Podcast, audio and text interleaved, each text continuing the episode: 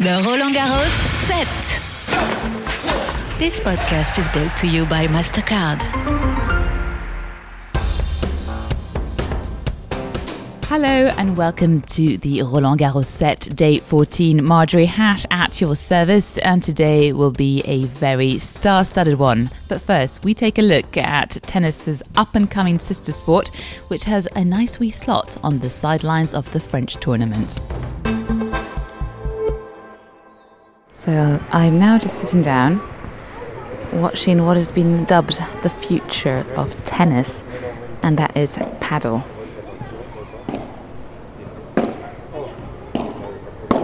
See, the Roland Garros tournament has organised tryouts, and um, it involves celebrities from former tennis players, current tennis players, to uh, even basketball celebrities like Tony Parker taking part, and obviously a lot of kids. Um, so, just to describe what it looks like, a netted cage surrounds a blue court.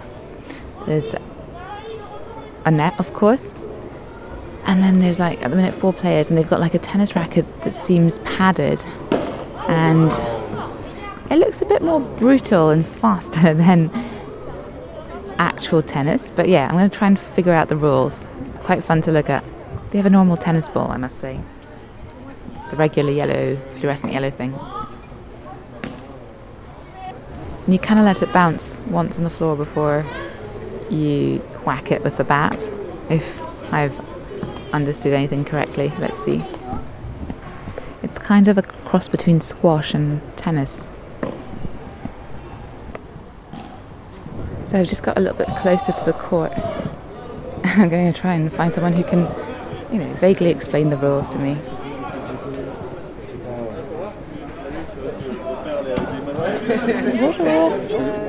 Bonjour. So, um, can I get you to introduce yourself, please? Alors, my name is Arnaud Di Pasquale. I'm in charge of the development of padel at the French Tennis Federation. So, can you tell me a little bit about the rules? And It's pretty much the same as tennis, actually. The only thing that changes is uh, that you can hit the ball after uh, the wall. You know, the, you can see the court is um, uh, closed. yeah, with, Actually, with like sort of glass um, Exa- yeah, uh, uh, shields or whatever. they, they, they call it the wall, Yeah. and it has to bound one time on the court first on the field, Yeah. and then you can hit the ball after the wall. So it's pretty similar also uh, as squash. You know, it's Yeah. like a combination between tennis and squash. When was it invented? Wow, like uh, years ago, I think, like maybe 50 years ago in Mexico, I think, Mhm. and it uh, was brought to, uh, it, yeah, to um, Marbella in Spain. Mhm. And if you go in Spain, you have like many, many players and courts everywhere. So it's about, uh, I think, uh, four or five million uh, players Wow. in Spain. That's huge. Yeah. And is that developing across the world, especially what about France? It's growing in Europe actually. Like in France, uh, it's pretty good at the moment for two or three years, and uh, it's about to explode. I feel it's uh, very uh, accessible. It's very um, playful. It's uh, kind of easy to play, and you can improve very uh, quickly. So, and you, you play only doubles also. It's Yeah. only doubles, so it's a lot of fun, and you, you, you enjoy it very very quickly, compared to other sports where you have to take lessons and it takes time. And I mean, padel, for the first time, you adopt it. Yeah. So um, this is a confession. It's my first Roland Garros. My usual thing is what rock and roll and rock concerts and music, and I'm a music journalist. Um, so I've never played tennis. I think. Ah. How do you think I will be on the padel? Do you think I should You- try? You should. You have to try. It's not you should try. You have to, and you're gonna love it for sure. Uh-huh. So you just have to hold the racket and hit some balls, Uh-huh. and you will see. You will love it. Okay. Well, I'm going to give it a try then. Yeah. I'll, I'll queue up and I'm ready to hit some balls. Uh, do you think it's the future of uh, tennis? I don't think we have to compare. I mean, Uh-huh. tennis and padel. It's just two different sports, and we can have fun in tennis and in padel. Okay. Thank you very much. Thank you. Let's go. Let's go. Okay, so I've just had my first ever padel lesson, and honestly, I was pretty awful. But I'm going to ask my uh, teacher, who's also not only just teacher, he's also in French number one at padel. Hello, can you introduce yourself? Uh, I'm Adrien. and the first uh, padel player uh, in uh, Uh, 2019. In 2019? Voilà, exactement. I like the paddle. Did you like le it? paddle? Oh, oui. Yes, I really enjoyed it, uh, but I felt so rubbish. Ouais. Euh, Will you play again? après Yeah, I think so. But I um, felt very self-conscious with the people. C'est ça le plus difficile au paddle, Ouais. c'est de s'habituer, euh, surtout quand on vient du The hardest thing in paddle, especially when you come from tennis, is getting used to the glass balls. Le, le plus dur, c'est de- d'utiliser les vitres Once you're used to that, it becomes very enjoyable and you progress quickly. It's the de best. ce sport. Merci beaucoup. Thank merci you à so toi. much. I hope you liked it. Oui, et du coup, tu- what's your next competition? Le championnat d'Europe à Marbella, fin juin là, avec l'équipe de France. J'ai été sélectionné en équipe de France. Oh, yeah. Okay, so three weeks to go before this very positive, patient, and encouraging young man hits the European Padel tournament in Marbella.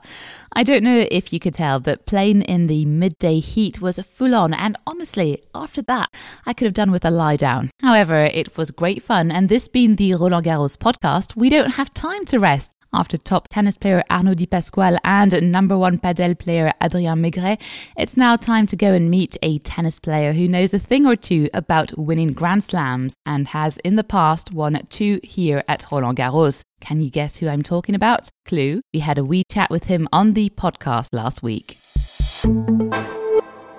Ah, so I've just run up some stairs, got a bit lost in the lift, but I'm here off the padel court with uh, Jim Courier. Hello, Jim. Hello. How was your padel? How'd you play? Oh, not great, but I kind of want to do it again. I, you know, there's more bounce uh, potential of getting the ball in your head. I think with this one. you. Yeah, I haven't played it yet, but the court looks really cool. I saw them installing it the other day. It's uh, it's really interesting. Uh, they say it's the future of tennis.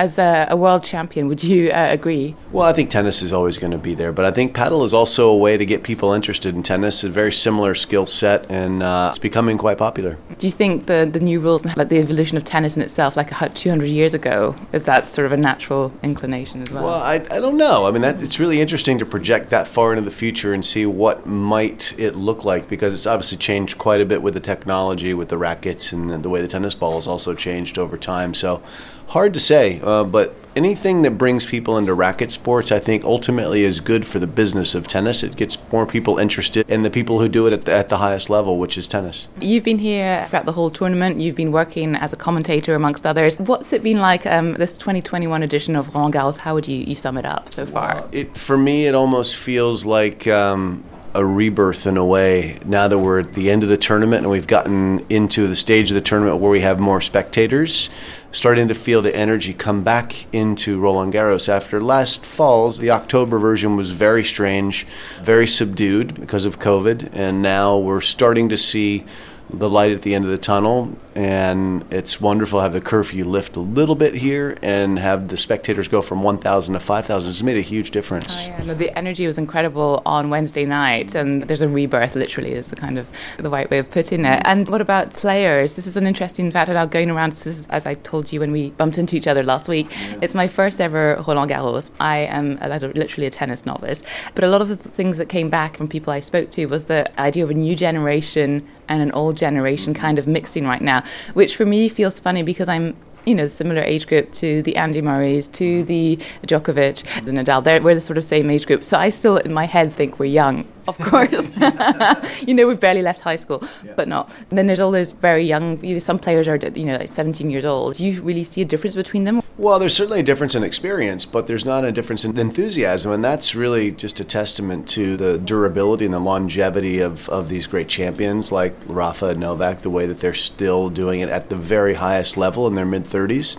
It's really phenomenal, and it's really challenging the younger generation. The Zverevs and Tsitsipases are really having to work hard to try and get up to their level, and ultimately that's going to make them better players. Everyone wants to win, there's no doubt, but when you have the skills that these top players who've been around a long time do, coupled with their experience and their enthusiasm, it's just a very difficult thing to get through. Because you yourself were like 22, if I'm correct, when you you'd, you won already like four major titles, including Roland Garros. Do you remember how it felt at the time? Yeah, it felt amazing. It's uh, it's a life changing experience uh, for anyone who's lucky enough to to lift one of these trophies, and, and it certainly changed mine. And that was back in a time when it was very common for players to win in their early 20s. And, and actually, more of the slams were being won by players in their early 20s than by in their late 20s. And almost no one was winning slams in their 30s, which is quite common these days. So it was just a different time period. It felt like there was more opportunity in ways because we didn't have this dominant trio that have really suppressed everyone in the last 15 years. Mm-hmm. Looking at just Federer, who, okay, pulled out this tournament, but it was still amazing at nearly 40 to be performing at that level. What is it that's made um, a sportsman or women so endurance I think is the word I'm looking yeah, for. Durable. Well, I mean, one thing is their desire. Roger's very childlike in his enthusiasm to compete and play and, and uh, pursue his tennis perfection. And that's magnificent. Uh, and he is taking advantage of modern medicine and training and, and things of that nature to, to keep his body going for the most part. Obviously, he's had his challenges in recent years with his knee but he hopefully is is going to come back and be here for a little bit longer because he played really well here in his three matches at Roland Garros. It was wonderful to see him back here in Paris. He made the semis here two years ago, which was great already. So you know, it's just nice to have him back. The crowd here, of course, adores him. And I think also seeing other athletes in other sports have the success at similar ages, people like Tom Brady, I believe, inspire the Roger Federers. And, and it's, a, you know, it's a little bit of a circle. They kind of all inspire each other to keep going and keep excelling. Mm, are you tempted to get back on the court yourself? Not whatsoever. Not even against you on the padel court. well, we could try that out. Yesterday in the podcast, we were talking about nutrition, and I suppose that's something that's also come into play for the players. Yeah, I think nutrition does matter. I think the way that they fuel up not only off court, but also on the court, the way that they manage their energy levels with sports gels and, and specific drinks made for them. It's become quite scientific, and that's helped them, I think, be just be ready to, to be at their best level at all times. Mm-hmm. We have to remember that no body is exactly the same, so it has to. It's all like fine tuning, sure literally. So uh, how do you project the other tournaments that are going to take place, not just Roland Garros, but the future ones now that we know we're easing out of this uh, lockdown? So what I'm hearing is that Wimbledon might start with 25% capacity capacity and then may move to 50% capacity.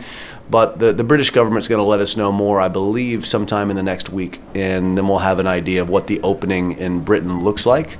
The U.S. Open, I think, is going to be much closer to normal. New York City is reopening. They're having the, the first uh, full house concert, maskless attendances if you're vaccinated at Madison Square Garden in a little over a week's time. Foo uh, Fighters. Oh yeah. and I hope to be there. I'm going to New York from here, where we have an apartment. So it'll be hard for me to imagine that you can allow people to be maskless in an indoor building and then not allow that in the outdoor stadiums at the U.S. Open. And it's also a couple months down the track. We're pretty good on the vaccine front in the United States right now. So I'm optimistic that by the time that the U.S. summer season begins for these tennis players, that they're going to be playing to normal crowds again, which will be just a, such a breath of fresh air, literally, for everybody without the masks. Mm-hmm. You mentioned the Foo Fighters. Obviously, I'm more used to uh, interviewing rock stars and musicians, so I wanted to know what's on Jim Courier's playlist. Oh, my playlist. I, let me pull it out. I've got some great stuff on there. So I like CHVRCHES has an amazing new song. Mm-hmm. So my playlist this week, I built one for this week. So I've got he Said, She Said from CHVRCHES. I've got Over and Over from my buddy Jamie Candeloro in LA, which isn't out. It's just a track he sent me to listen to. I got Beabadoobee's Last Day on Earth. You know her? Yeah. She's, she's great. She's British. I got Blu DeTiger Vintage. So okay. I'm kind of like female vocals this week is sort of a lot of my focus. Serotonin from Girl in Red. Um, yeah, how about good. Sticky, the main? You know the main at all? Yeah. Sticky's good, and I got the new song from uh, 21 Pilots, Shy Away. You're very on top of your game. That's amazing. Um, I'm working on it. Yeah. I, I, these weeks when I get to come to the majors, I get more time than I'm used to because I'm normally with my two children and my wife, and we're very busy back mm-hmm. in, in, the United States. But I got a lot more free time mm-hmm. in between the matches here to kind of get back into my music. So I, I, try and build playlists when I'm at the majors. Cool. My favorite this week that's coming out. Yeah, what do you got? Friday. I've got uh, Mykki Blanco and uh, I'd recommend that. It's kind of someone who's inspired by Riot Grrrl, and but is also making it's like queer hip hop. Although they don't like being called queer hip hop, but it's very, but very cool music. So I recommend you check that What's out. What's the name of the band? Mykki Blanco. Mykki Blanco. Yeah. Okay. So I'll, I'll check get it. onto that. Yeah. Final one for this episode is that you know about uh, Roland Garros next year. What are you hoping to see happen well, I think more than anything, we're all just craving that, that resumption of normalcy. And as good as it felt to have 5,000 people in the stands here at the end of this tournament, This is a rebuilt uh, Philippe Chatrier Stadium. We've never seen it full with 15,000 with its new configuration, and uh, I think we're all just really desperate to to feel that again and to feel the energy and, and to be crammed into the gangways here like sardines in between matches as we all try and scurry to our next activity. Mm-hmm. We just miss normal life, and, and these are the normal signposts for, for people in the tennis world. Uh, you know, you come to Paris in, in the spring and you, you see your friends, you see the best tennis in the world, and you get to experience all of the city. We've just missed that the last couple of editions of Roland Garros, so we're, we're hopeful and anxious to get back to that. Yeah, so a lot to look forward to. Um, Jim Courier, thank you very much. And that wraps up the penultimate edition of the Roland Garros Set 2021 podcast. We're back tomorrow for the final and finale with tennis pros sharing their wisdom, and uh, we'll find out more about the trophies. So join us via the Roland Garros app and your favorite streaming platforms. Bye bye. The Roland Garros Set. This podcast was brought to you by MasterCard.